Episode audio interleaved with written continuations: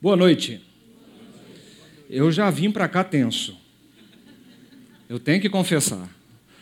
Porque olha, na última vez eu trouxe a chuva comigo. E a chuva não veio sozinha, né?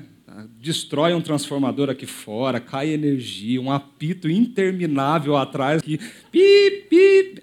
Meu Deus. Hoje vai ser diferente, né, gente?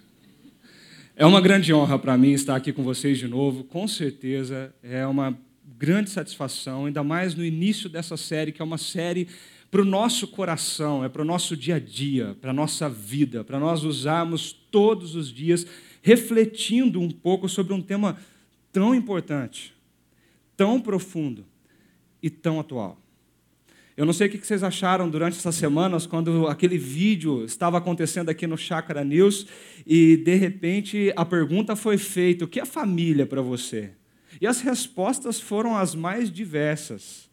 Mas uma coisa nós temos que entender: essa série não é uma série feita e construída somente para quem é casado. Ok? Essa série é para mim e para você, independente do estado civil que você está hoje. Porque todos nós estamos inseridos num contexto de família. Então, essa série é para você solteiro, para que você vislumbre o modelo, o que Deus espera de cada um de nós para a família que Deus criou e os modelos que Ele nos colocou.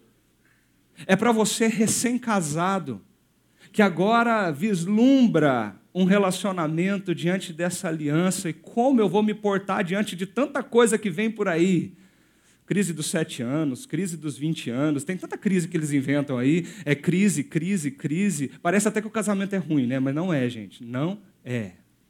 É para você que é viúvo e de repente está num estágio onde se encontra sozinho, para repensar todo esse modelo, esse arcabouço de valores que Deus nos deu. É para você que já passou por um divórcio, para que você olhe para o padrão de Deus e pense: como eu devo agir daqui em diante. Então, essa série vai nos mostrar algo que é para todos nós, para cada um de nós, para o nosso dia a dia. E, mas tem uma pergunta antes: por que uma família não tão moderna? E eu não sei se você conhece a série americana chamada Modern Family nós olhamos para essa série e começamos a levantar perguntas, porque essa série, uma série americana premiada de grande sucesso, já sobrevive à sua 11 temporada. Todo ano eles prometem que é a última, mas continua. E ela propõe ela propõe um retrato muito bem humorado do que seria uma tradicional família nos dias atuais, onde não existe mais, não existe papéis pré-estabelecidos, não existe um padrão, não existe uma fórmula. Modern Family vem falar de construções familiares modernas que estão aí. E, e querendo ou não, nós estamos inseridos nesses contextos de construções familiares diferentes. E como nós vamos reagir a isso? Como nós vamos é, responder a tantos questionamentos que têm sido feitos? Quando nós entendemos que não se trata somente do externo de uma família moderna, mas nós precisamos entender uma coisa séria e profunda na nossa vida. A família é um plano de Deus. É, é o projeto mais lindo que Deus criou. Ele cria o ser humano, ele cria a humanidade e ele insere o ser humano em um contexto contexto de família. Mas, infelizmente, a família moderna se afastou do plano original do Criador. Nós vemos hoje uma família que se tornou distorcida, disforme.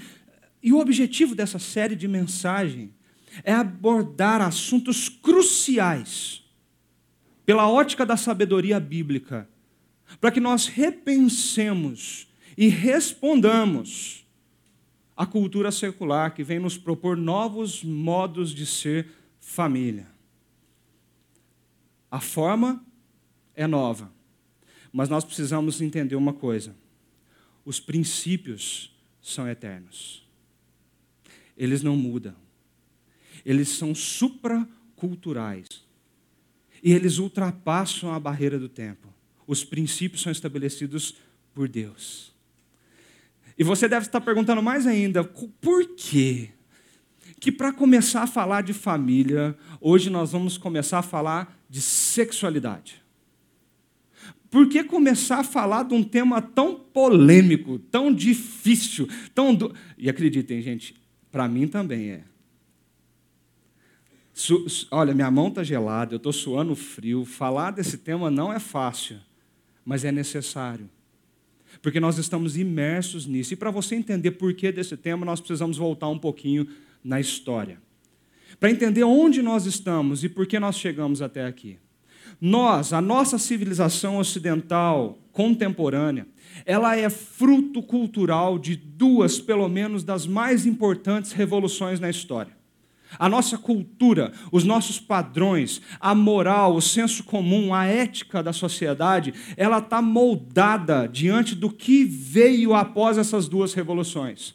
A primeira, uma revolução política onde nós vimos na história a igreja, o clero e os seus abusos e a sua corrupção e um regime político corrupto sendo derrubado do poder.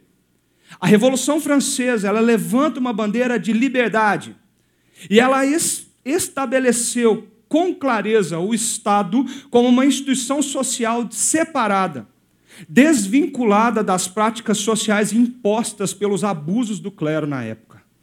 É uma separação do Estado e da igreja.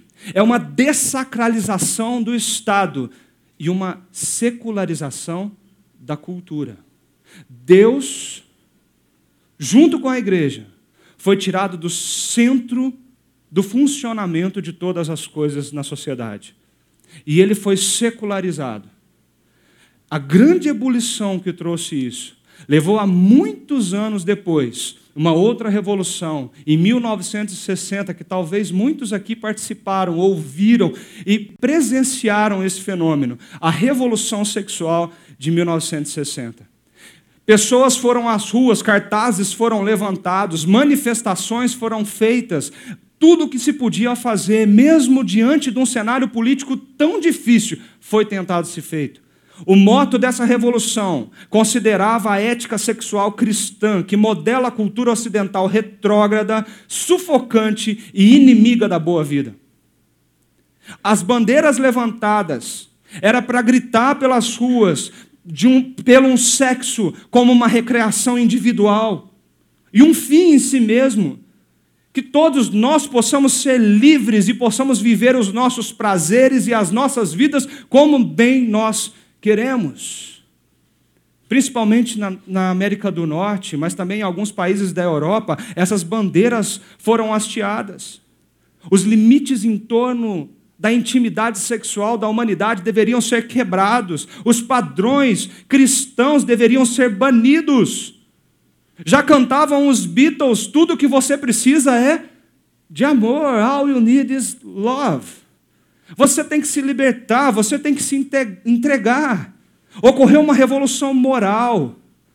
O abandono da ética tradicional, do autocontrole, a sociedade estava saturada disso.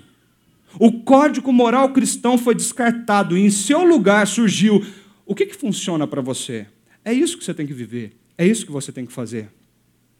Uma nova cosmovisão surgiu onde agora a sexualidade humana molda o restante do pensamento. E tudo começou a girar em torno disso.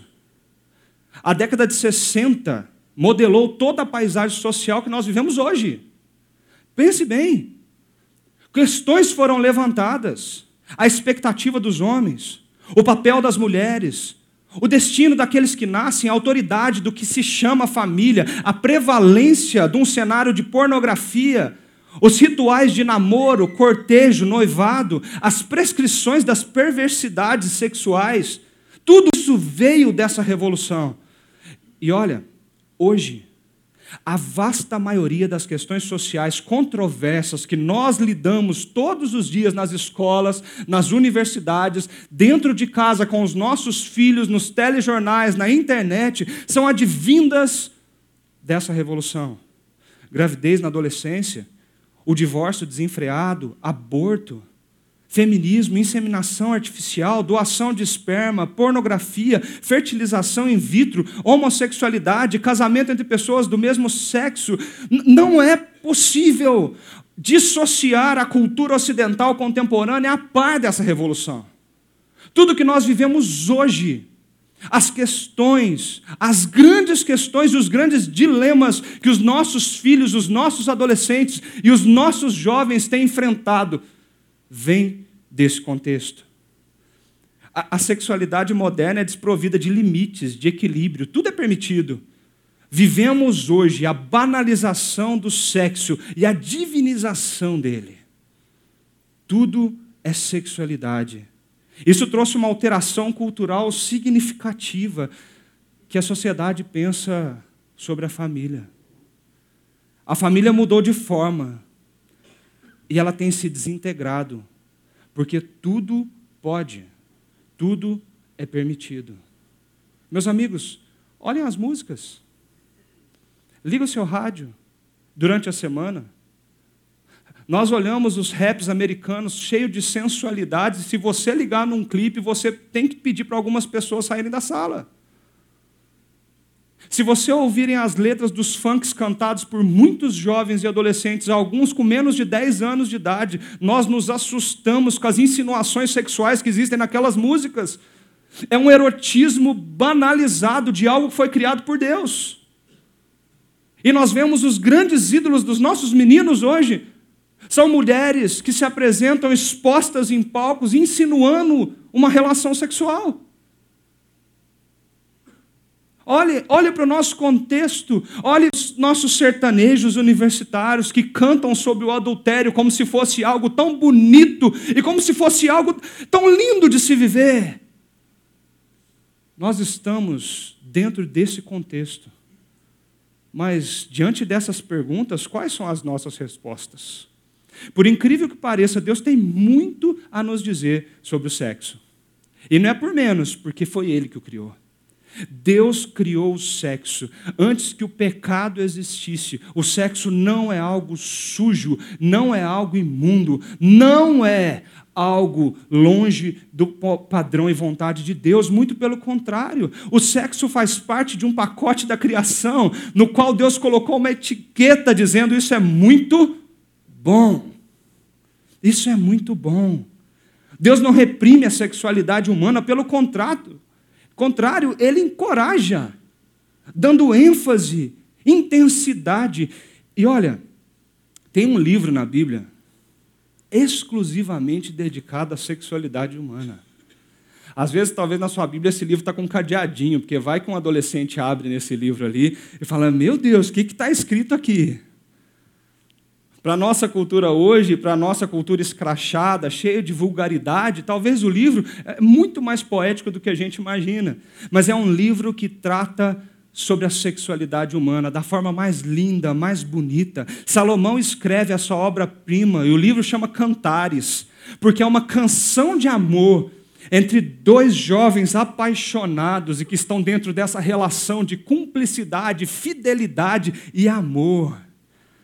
Um grande teólogo chamado Calbart diz que o livro de Cantares é um comentário ampliado de Gênesis capítulo 2, versículo 25, que fala que o homem e a sua mulher viviam nus e não sentiam vergonha. E agora Cantares vem nos mostrar qual é o padrão da sexualidade que constrói uma família, mas o padrão de Deus. E o não tão moderno se torna algo vital para que nós lembremos desses princípios. E o primeiro deles é que uma sexualidade não tão moderna, ela celebra o sexo outro centrado. É, é o outro primeiro. E olha que poema lindo. Olha que poesia para a gente escrever para as nossas esposas, para os nossos maridos. Olha que coisa linda que está escrito aqui. Olha só, como você é linda, minha querida. Ah, como é linda. Seus olhos por trás do véu são pombas. Seu cabelo é como um rebanho de cabras que vem descendo do monte Gileade. É bonito, né, gente? Seus dentes são como um rebanho de ovelhas recém-tosquiadas, que vão subindo do lavadouro, cada uma tem o seu par, não há nenhuma sem crias. Como você é linda, minha querida. Ah, como é linda, não acaba por aí não. Anote aí, rapazes. Seus lábios são como um fio vermelho. Sua boca é belíssima, suas faces por trás do véu são como as metades de uma romã. Seu pescoço é como a torre de Davi. Ele não está chamando ela de pescoçuda. Construída como arsenal. Nelas estão pendurados mil escudos, todos eles escudos de heróicos guerreiros. E ele continua: seus dois seios são como filhotes de servo, como filhotes gêmeos de uma gazela, que repousam entre os lírios enquanto não raia o dia e as sombras não fogem. Irei à montanha da mirra e à colina do incenso. E ele termina essa parte dizendo: Você é toda linda, minha querida. Em você não há defeito algum. Anota aí, gente. Deixa esse negócio anotado lá na sua, na, no seu criado mudo. E você tem uma bela poesia para entregar para sua esposa. A grande questão aqui é um grande princípio que está por trás disso. Esses versos são uma canção romântica. Não é o sertanejo universitário, não, gente. Isso aqui é uma canção romântica das mais profundas onde o novo, onde aquele homem expressa a paixão, o fogo que arde o seu peito. Eles estão sozinhos no quarto, na sua lua de mel, eles não precisam se esconder de ninguém, eles não precisam ter medo de nada e nem de ninguém, porque eles não estão fazendo nada de errado. Eles estão vivendo a sexualidade de como Deus a criou. O tempo para o relacionamento sexual deles, tão esperado, finalmente chegou. Mas preste atenção. Esse relacionamento só vai acontecer no verso 16. Porque a relação sexual deles não começa no finalmente. Primeiro, eles ensinam algo para nós: que na sexualidade moderna, o homem é um predador e a mulher é uma presa. Mas a sexualidade bíblica, a mulher não é um objeto sexual do homem, mas alguém para ser amada e satisfeita por ele. Primeiro, esse homem conquista o coração da sua amada. Primeiro, esse homem, ele enche ela de elogios. Primeiro, ele encanta a sua esposa com aquilo que expressa o seu coração, para depois ele conhecer o seu corpo, o físico e o sexo em si. Isso traz grandes lições para nós. Primeiro, porque nos primeiros anos, quem nunca viveu aqueles primeiros dias de lua de mel? A, gente, a gente vive o êxtase do casamento. A gente não quer sair do quarto. É, é olhando um para o outro com aquele olhar romântico. Quem está de fora fala assim, ah, que nojento. Vocês não param. É, olha, os coraçãozinhos explodem, né? as borboletas estão voando, os sinos estão tocando. Ai, amor, oi, amor, vamos ali, amor. os primeiros dias é esse, é esse romantismo, é, é esse eu quero fazer tudo para você, eu quero viver intensamente com você. Não vamos dar, soltar as mãos, não. Ai, quando nós voltar e tiver que trabalhar, não, vamos ficar de mão dada. É, aquele negócio está ardendo no peito. Mas com o passar dos anos, parece que isso se perde. Quando foi a última vez que você elogiou sua esposa? Quando foi a última vez que você fez um elogio para o seu marido? Quando foi a última vez que você disse para ele: Você é linda, ou você é lindo, meu querido ou minha querida? Igual você, você não, tem defeito nenhum. Quando você conquistou sua esposa, seu marido pela fala primeiro? Quando você lembrou tudo isso? Jovens, nós precisamos aprender uma coisa séria para você que sonha com uma família e sonha com uma sexualidade sadia e bíblica. Primeiro vem o cortejo. Primeiro vem o conhecer. Primeiro é você conhecer quem é a pessoa, o que ela pensa, o que ela sente, o, o, quais são os, as coisas que ela gosta e que ela não gosta. Depois, depois de casados, você pode conhecer o corpo e a parte física daquela pessoa. Se você, jovem, que não é casado inverter essa ordem, como se diz a, a, a molecada aí, vai dar ruim. Se você inverte essa ordem, você está tendendo a uma sexualidade que não segue os padrões bíblicos, porque a sexualidade não tão moderna está comprometida com a satisfação do outro, mas dentro de um contexto de compromisso. Pensem bem, o que nós vivemos hoje são, é um mundo de egoísmo, um mundo individualista, onde você está preocupado com o que você sente, o que você é, mas essa sexualidade não. O noivo sabe que a mulher dele é estimulada pelo que ouve, e é isso que ele faz. Ele dá antes de receber. Ele está mais comprometido com o prazer dela do que a satisfação dele. Antes de tocar o corpo da sua esposa, meus queridos, toque os seus ouvidos e o seu coração com palavras de elogio e afirmação. Antes de desejar o seu prazer e a sua satisfação pessoal, toque a alma da sua esposa, se entregando a ela num amor verdadeiro. Há necessidades emocionais a serem preenchidas aqui, antes de necessidades físicas, e nós precisamos aprender isso. Nós precisamos aprender o quanto isso é essencial na nossa vida. Tem um livro que chama O Sexo Começa na Cozinha, de Kevin Lima. E ele diz o seguinte: sexo é a culminação de interações de honrar e amar compartilhados ao longo do dia. Preste atenção: tirar o lixo sem ser solicitado se torna uma preliminar. Sabe aquela louça que fica dentro da pia? Meu amigo, lava. Lava. Não custa nada passar uma vassoura no chão. Não custa nada pegar o que está espalhado pela casa. Não é só a cama, nós precisamos entender que é um contexto muito maior do que isso. Nós precisamos valorizar a alma, o coração, as emoções, os sentimentos e tirar, descaracterizar de vez essa sexualidade vazia, utilitarista, egoísta, onde eu só penso em mim mesmo, eu só quero a satisfação do meu prazer. Muitos casais só ouviram elogios um do outro enquanto eram namorados depois que casaram, nunca mais foi dito: ó, oh, como você é linda, ó, oh, como você é bela.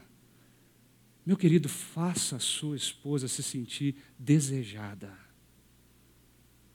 E tem umas coisas que é fácil de ser notada. Sabe aquela história quando chega para você e fala assim: ai, amor, eu estou tão gordinha, estou precisando eu estou precisando dar um jeito, estou precisando fazer alguma coisa, acende uma luz amarela na cabeça, gente. Talvez ela está dizendo para você: eu estou feio, você não me quer mais. E você é responsável de fazer ela se sentir o contrário disso. Biblicamente falando, nós somos responsáveis por isso. E é por isso que ele fala isso com tanta, com tanta, é, é, tanta veemência. Como você é linda, minha querida, você é toda linda. Sabe o que eu aprendo também? O padrão de beleza deste homem é a mulher dele. O padrão de beleza para ele é ela.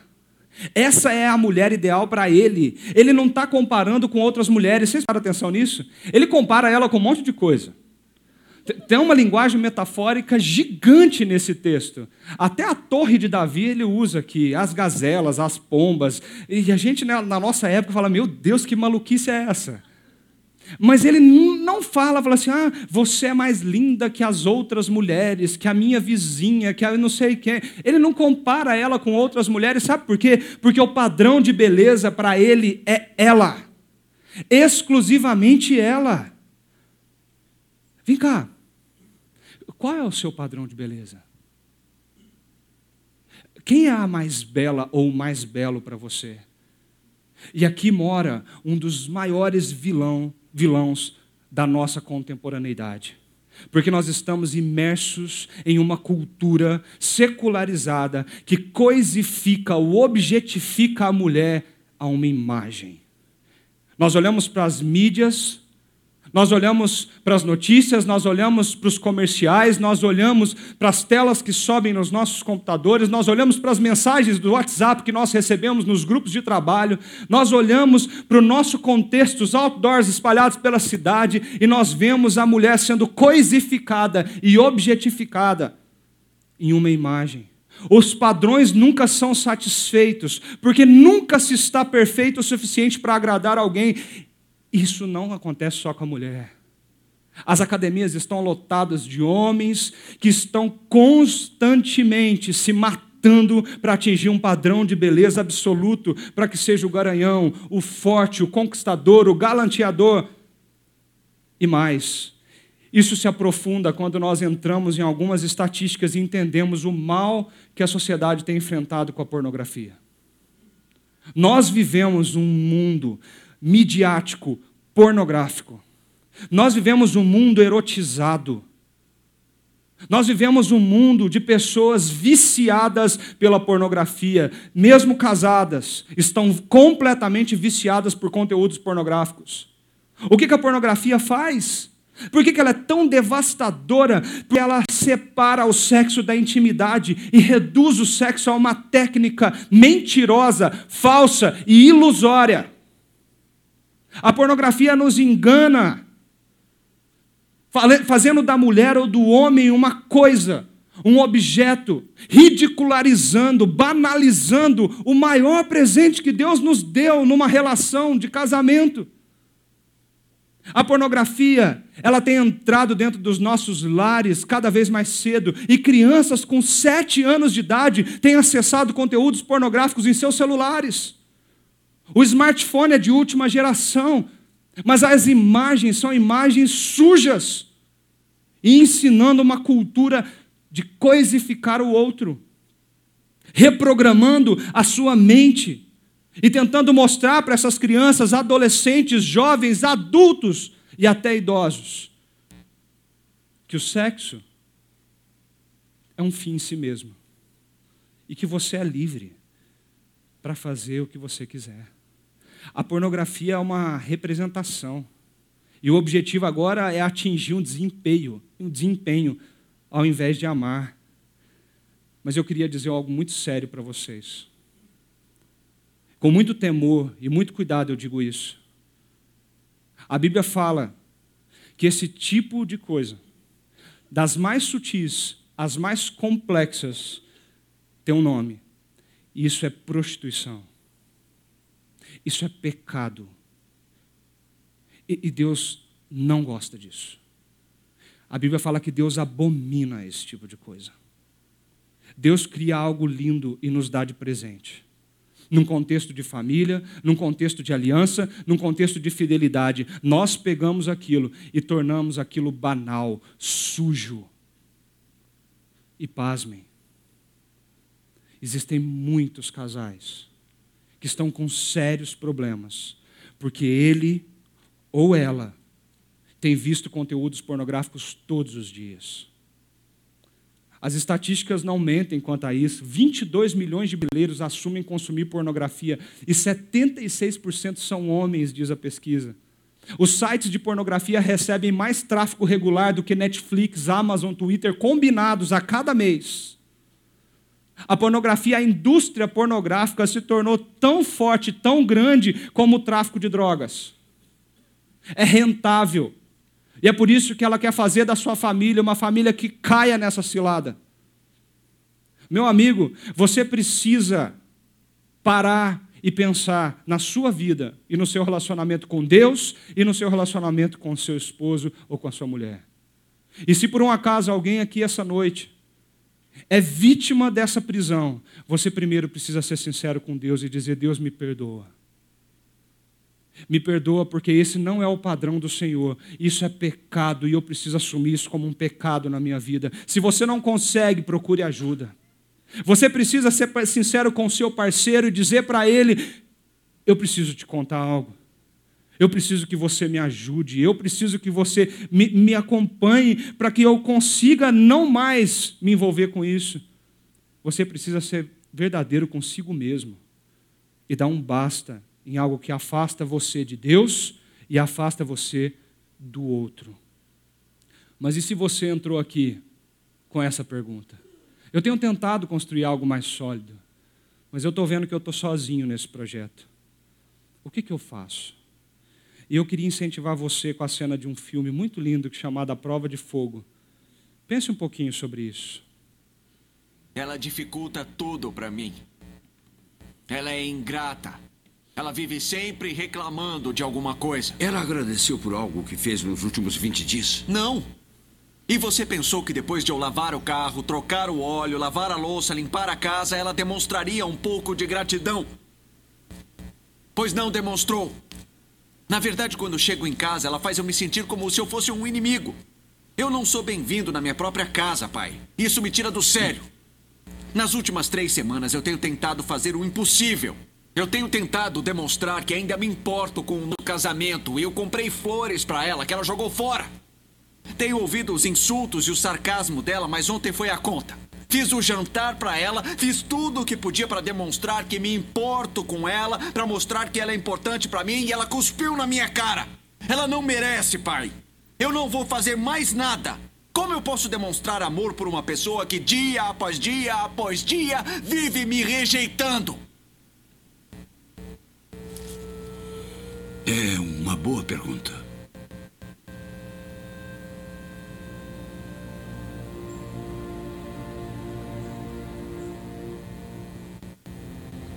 Pai, não importa o que eu faça. Não? Não. Pai, o problema não é esse.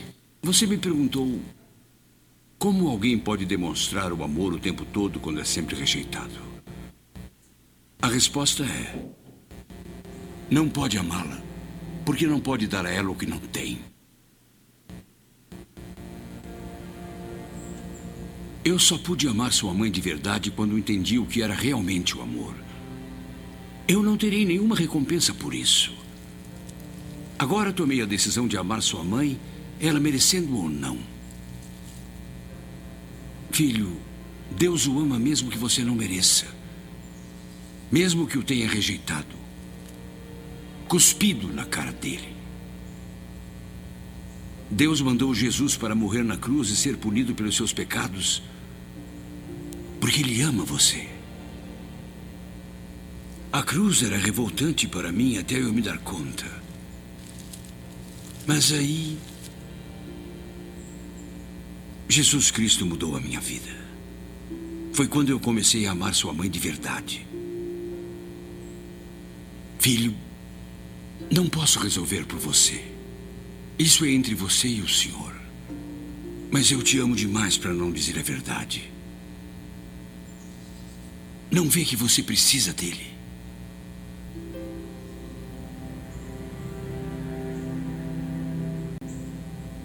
Não vê que você precisa do perdão dele.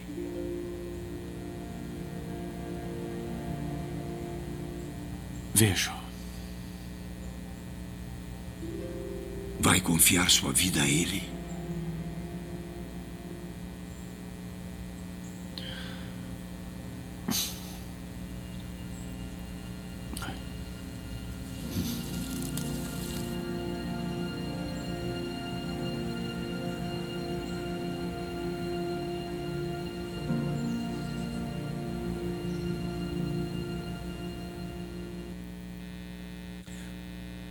Bonito isso. O casamento é uma, uma grande metáfora para descrever o relacionamento de Deus com seu povo. Jesus olha para a igreja e diz que ela é linda, apesar de todos os nossos defeitos, os nossos pecados e os nossos milhares de erros. Ele não só faz isso, mas ele se entrega por ela, ele morre por ela. Jesus, ele não se coloca no centro, ele coloca a cada um de nós no centro de tudo isso para morrer por nós. Enquanto que o, o, o noivo e a noiva de cantares consumam o seu amor na cama, o amor de Cristo e sua noiva é consumado e demonstrado numa cruz. E Deus usa a metáfora do casamento para nos mostrar o quanto isso é significativo e importante na nossa vida. Esse é o nosso padrão. Esse é o nosso modelo. Não importa o que nós fazemos, importa se esse amor atingiu o nosso coração e se nós vivemos essa decisão e não esse sentimento. A decisão de amar, de seguir por esse caminho, de olhar para os padrões de beleza como do seu esposo, da sua esposa. Olha como Cristo nos ensinou. A sexualidade outrocentrada, ela passa do eu para o nós. Você não faz para você, você faz para o outro.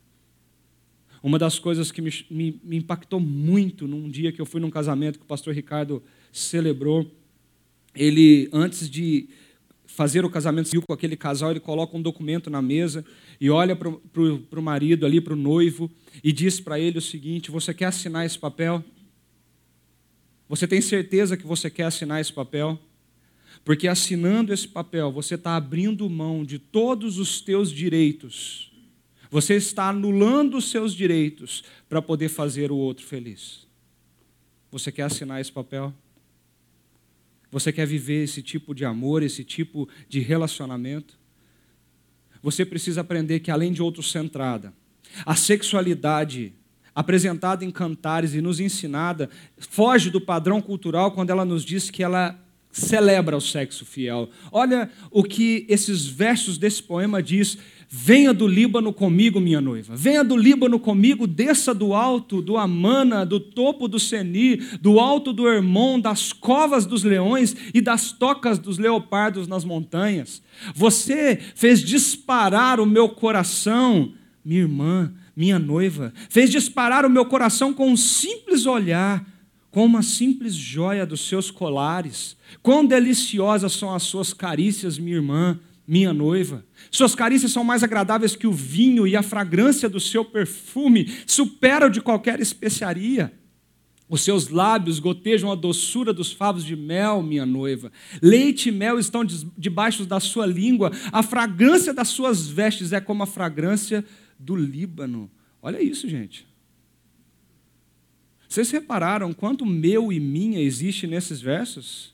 Meu, minha. Quando nós pulamos para o capítulo 5, o primeiro verso fala assim: Entrei em meu jardim, minha irmã, minha noiva, ajuntei minha mirra com as minhas especiarias, comi o meu favo e o meu mel, bebi o meu vinho e o meu leite. E no capítulo 6 ele diz o seguinte: ela diz o seguinte: Eu sou do meu amado e o meu amado é meu.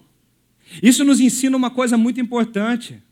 A sexualidade não tão moderna tem um princípio fundamental. É o princípio de pertencimento. Eu não pertenço a mim mesmo, mas agora eu pertenço a ela. Eu pertenço ao outro. Quando nós voltamos ao princípio de tudo, disse Deus: o homem deixará pai e mãe e se unirá à sua mulher, e eles se tornarão uma só carne. Mas para se tornar uma só carne, que é um vínculo físico, emocional e espiritual, esse homem precisa se dar. Essa mulher precisa se entregar. Essa história de eu sou eu, você é você, eu vivo a minha vida, você vive a sua vida, nossas contas bancárias estão separadas, nossos planos são, não são conjuntos, nossos sonhos são desunidos. Essa história não é, essa história não é coerente com os padrões bíblicos. Porque agora eu não me pertenço mais, eu pertenço a ela. E nós vivemos uma cultura que quer dizer para você: você não é de ninguém. Você é dono do seu próprio nariz, das suas próprias pernas. Isso nos traz dois grandes desafios. O primeiro, quando nós aprendemos que se nós pertencemos um ao outro, o casamento nos desafia constantemente a substituir o eu pelo nós. Meu amigo, aquelas discussões, sabe a DR? Aquelas horas infindáveis de conversa. É, é lindo esse negócio. Nós precisamos desse diálogo, mas nós precisamos mudar o rumo dessa prosa. Porque quando nós conversamos um com o outro, nós estamos gritando para quem tem um argumento mais forte, quem fala mais alto e quem está mais certo na situação. Eu estou certa, eu não fiz nada, eu isso, eu isso, eu isso. Vem cá. E o nós? E o você? Se você entende o padrão de Deus, você vai perguntar primeiro como você está o que você acha, qual é a sua opinião. E ao invés de eu, o que nós pensamos sobre isso? Faz sentido? Mas surge um outro desafio. Essa relação do eu sou dela e ela é minha envolve pertencimento, exclusividade, fidelidade entre marido e mulher pertencimento, exclusividade e fidelidade entre marido e mulher. A cultura grita: eu sou de ninguém, eu sou de todo mundo e todo mundo me quer bem. Eu sou de ninguém, eu sou de todo mundo e todo mundo é meu também. Falando que você precisa ser livre e que ninguém é dono de você. E a Bíblia diz: não, não é isso. Quando você se rendeu a um voto de casamento, você se entrega para essa relação, dizendo que agora não se pertence mais, mas que pertence ao outro. Chega dessa história de que ninguém é meu dono, você tem dono sim. Você tem dona sim. Se você quiser viver uma espiritualidade, uma sexualidade baseada nos princípios da Bíblia. Só que a cultura tem gritado algo muito diferente para nós. Seja livre, seja adepta ou adepto do poliamor. E num site fácil acesso, nós temos uma pessoa que ensina como introduzir a terceira pessoa na relação de um casamento. Com dicas muito simples para você seguir. Primeiro você faz isso, segundo você faz aquilo, terceiro você faz aquilo, para que você introduza mais alguém nessa sua relação. Eu não sei se você já ouviu falar desse site, Ashley Madison. O moto desse site é a vida é curta, então tenha um caso. É um site destinado para homens e mulheres casados que desejam ter um caso extraconjugal. Ele existe, ele está ativo. E pasmem, o Brasil é o segundo país com mais usuários no site de traição, é, é Ashley Madison. E se você aprofundar nas pesquisas, São Paulo é o maior usuário desse site. A vida é curta. Tenha um caso. Viva intensamente o seu prazer, aquilo que você quer. Enquanto a espiritualidade, a sexualidade bíblica diz o seguinte: olha o que ele fala para ela: coloque-me como selo no teu coração, como um selo sobre o seu braço, pois o amor é tão forte quanto a morte. E o ciúme é tão inflexível quanto a sepultura. Suas brasas são fogo ardente, são labaredas do Senhor. Nem muitas águas conseguem apagar o amor. Os rios não conseguem levá-lo na correnteza. Se alguém oferecesse toda a riqueza da sua casa para adquirir o amor, seria totalmente desprezado, porque o amor não se trata de algo comprável. O amor é uma decisão. Eu vou seguir com você para o resto da minha vida, só com você aconteça o que acontecer. Nós precisamos resgatar o conceito primordial do que isso significa na nossa vida. E é por isso que nós entendemos que a sexualidade não tão moderna celebra o sexo exclusivo ao casamento. Essa não é uma mensagem somente para casais. Essa é uma mensagem para você, para você jovem que sonha um dia em ter uma família. Porque se a ordem for invertida, você sofrerá os danos deste pecado. E você precisa entender que a cultura está dizendo para você: saia, mais uma balada na tua vida, faça do sexo entretenimento para a tua vida, um fim em si mesmo. Do que adianta um sábado se ele não terminar numa cama de um motel? Mesmo se você for casado, trai a sua esposa, você precisa viver isso intensamente. A cultura grita por isso, enquanto a Bíblia ela fala e grita outras palavras. Você é um jardim fechado, minha irmã, minha noiva. Você é uma nascente fechada, uma fonte selada. De você brota o pomar de romãs com frutos seletos, e assim vai. O que, que ele está dizendo? O nosso casamento é um jardim fechado, selado.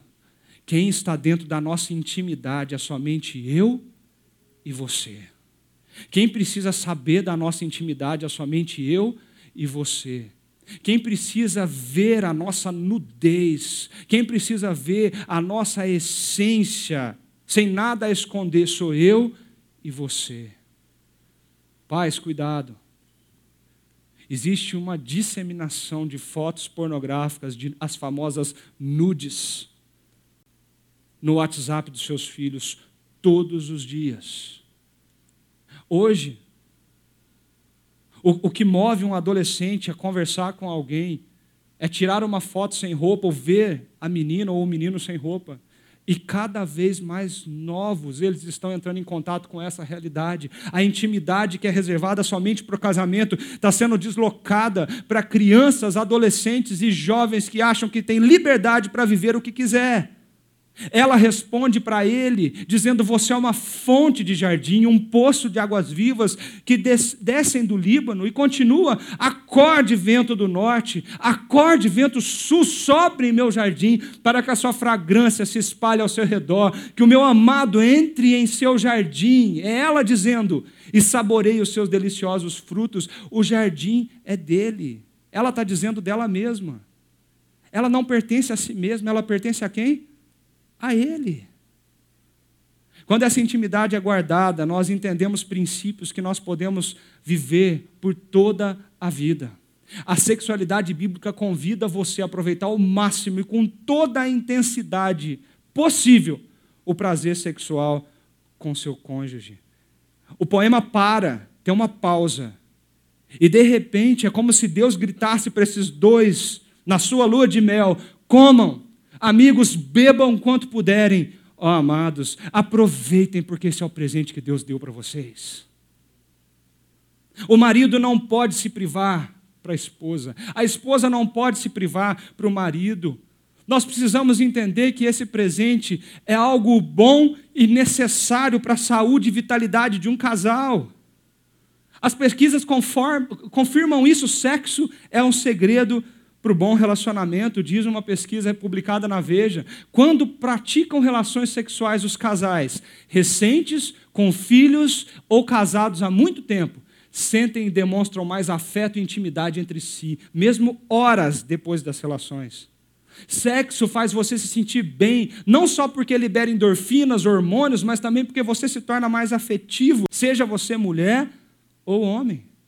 Paulo já dizia isso quando ele diz: não se recusem um ao outro, exceto por mútuo consentimento durante certo tempo para se dedicarem à oração. Depois unam-se de novo, porque Satanás, para que Satanás não os tentem por não terem domínio próprio.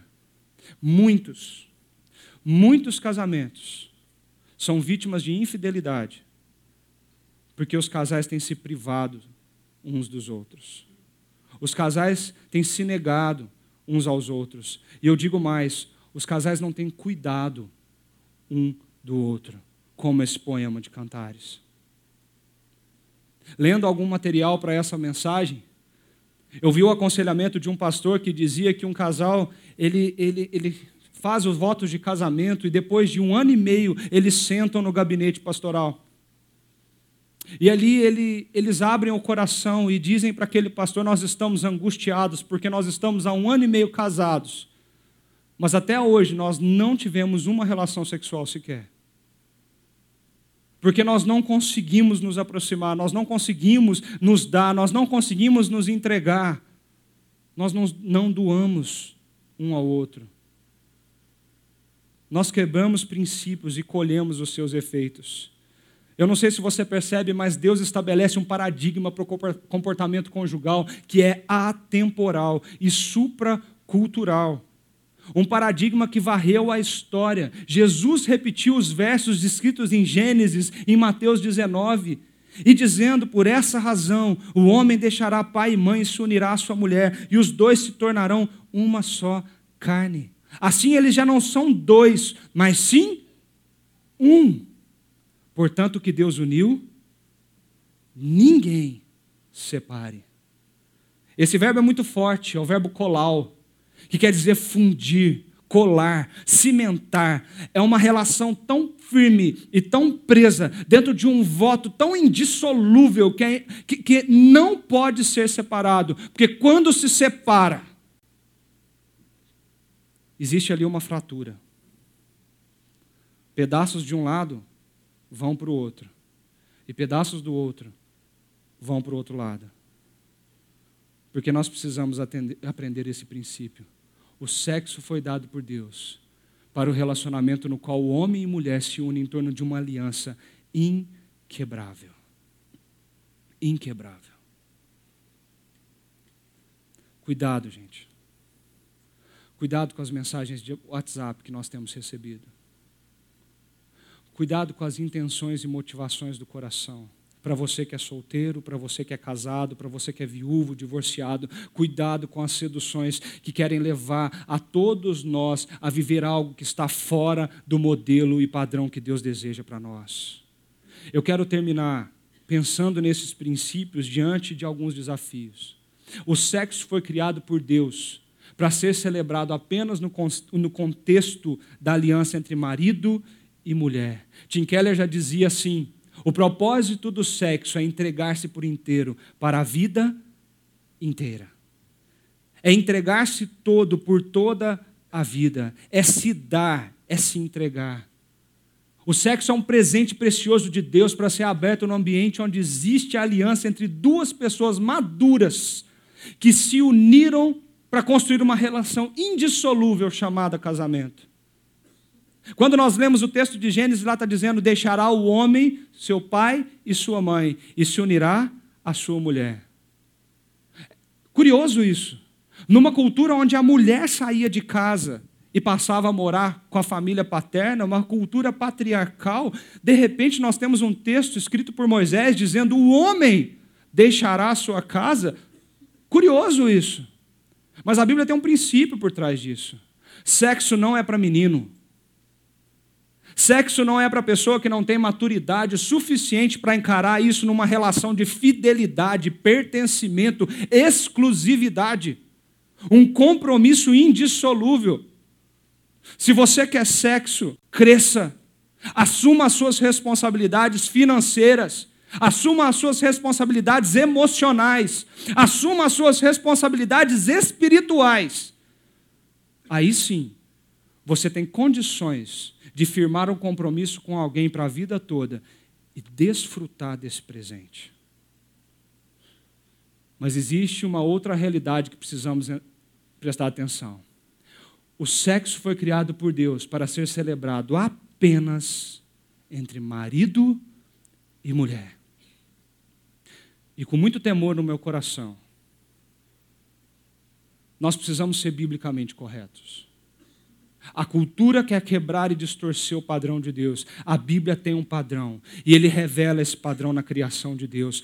A união heterossexual é o padrão de Deus para a sexualidade da humanidade. Deus criou esse relacionamento e o sexo para ser vivido entre um homem e uma mulher, dentro de um contexto de casamento. Deus não criou a sexualidade para ser vivida entre um homem e um homem num contexto de casamento ou fora dele. Deus não criou a sexualidade humana para ser vivida entre uma mulher e uma mulher num contexto ou fora do contexto de casamento. Deus criou um homem e uma mulher e os colocou para viver uma relação heterossexual em unicidade, como padrão, modelo. A cultura tem gritado algo antinatural à criação do próprio Deus essas coisas têm entrado dentro das nossas casas. Essas questões têm batido à nossa porta. E nós precisamos levantar a nossa bandeira e dizer: não, o padrão de Deus não é esse. Meu querido, talvez você aqui, ou você pela internet que está nos escutando, talvez você sente atração por alguma pessoa do mesmo sexo que você. Você tem desejos. E deixa eu te contar uma coisa: esse não é o grande problema. Porque desejos errados e distorcidos pelo pecado, todos nós temos. Desejar alguém do mesmo sexo é a mesma gravidade que desejar o corpo de uma mulher que não é sua, de um homem que não é seu. A grande questão é estar em como você lida com esse desejo do teu coração. Como você se lê, a sua identidade a partir desse desejo do seu coração. Quando você deseja a mulher do próximo, você se encara como um cara adúltero, a sua identidade muda. Tem um caminho para você. Peça ajuda. Peça ajuda para alguém. Peça ajuda para Deus. E diga para Deus: Deus, os meus desejos são errados. Todos nós podemos ser tentados pela pornografia, pela infidelidade. Todos nós somos tentados pelo egoísmo de colocar o eu em primeiro lugar e não o nós. Todos nós somos tentados por desejos que são sujos, distorcidos da vontade que Deus tem. Qual é a nossa opção? É fazer o que aquele homem fez no filme Prova de Fogo. É dizer: Deus, eu preciso da tua ajuda. Eu preciso que esse padrão seja aplicado na minha vida. Eu preciso mudar. Se o seu casamento corre problemas com algumas dessas áreas, meu querido, procure ajuda. Se você que é jovem está tendo problema com pornografia, com uma sexualidade fora de um contexto de aliança, procure ajuda. Deus tem para você uma chance de fazer todas as coisas serem novas. Acredite nisso. Acredite nisso. Para a gente pensar um pouquinho sobre tudo isso. Você pode estar entrando aqui, você está sentado nesse lugar e talvez você está preocupado com o seu passado.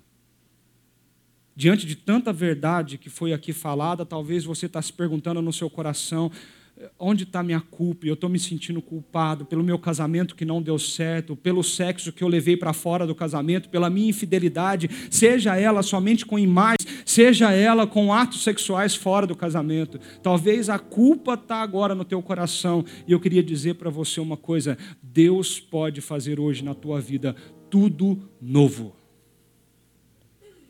Deus pode zerar o teu HD e começar daqui para frente.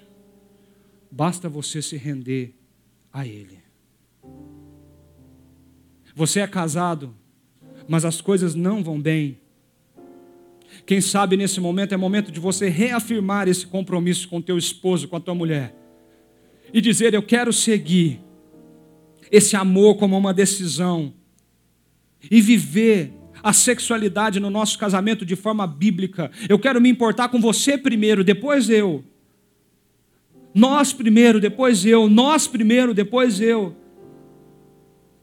Quem sabe hoje você pode sentar com seu esposo e dizer para ele: vamos renovar os nossos votos diante de Deus.